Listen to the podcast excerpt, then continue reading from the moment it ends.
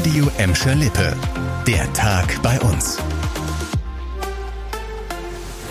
Mit dir Kübner, hallo zusammen.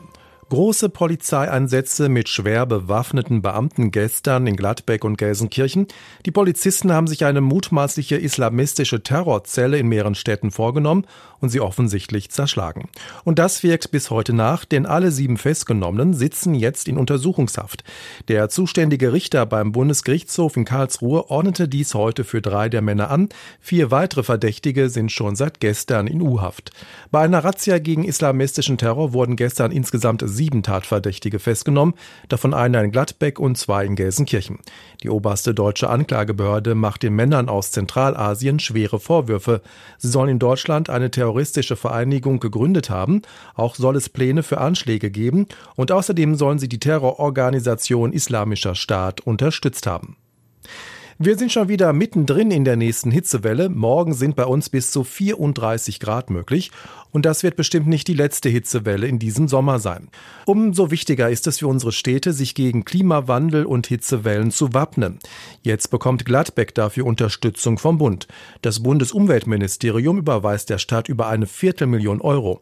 Mit dem Geld kann die Stadt einen Experten einstellen und ein entsprechendes Konzept erarbeiten, wie die Menschen besser vor den Klimafolgen geschützt werden. Im Fokus steht dabei die Gesundheit von Senioren, die leiden ja besonders unter der Hitze. Als erstes will die Stadt eine Wasserzapfstelle für ältere Leute im Fritz-Lange-Haus einrichten. Auch in den Seniorenbüros Nord und Süd sollen Besucher bald ihren Durst stillen können. Außerdem soll der Trinkwasserspender in der Gladbecker Innenstadt reaktiviert werden. Und auch in Gelsenkirchen gibt es eine tolle Idee in Sachen Hitze und Durst. Die Gelsenkirchner können sich ab sofort in den sechs Stadtteilbüros kostenlos mit Trinkwasser versorgen. Wer bei Hitze Durst bekommt, kann direkt vor Ort ein Glas Wasser trinken oder seine mitgebrachte Flasche auffüllen.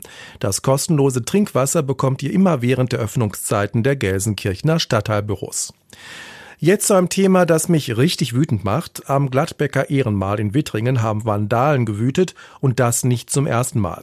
Unter anderem haben die unbekannten Täter Steine aus der Mauer der Gedenkstätte gebrochen. Das hat uns eine Sprecherin des zentralen Betriebshofs gesagt. Laut dem ZBG wurden bis zu sieben Steine absichtlich aus der Mauer geholt und teilweise zerbrochen. Und auch am Denkmal der Deserteure in Wittringen gibt es Schäden. Unter anderem wurden Steine daraus im Teich versenkt. Die Edelstahlsäule wurde beschmiert, das Gedenkschild zur Bücherverbrennung wurde sogar ganz herausgerissen und ist seitdem weg. Wie hoch der Schaden ist, muss der ZBG noch ausrechnen. Das Ganze ist leider kein Einzelfall. Seit einigen Wochen gibt es immer wieder Vandalismus an der Gladbecker Gedenkstätte.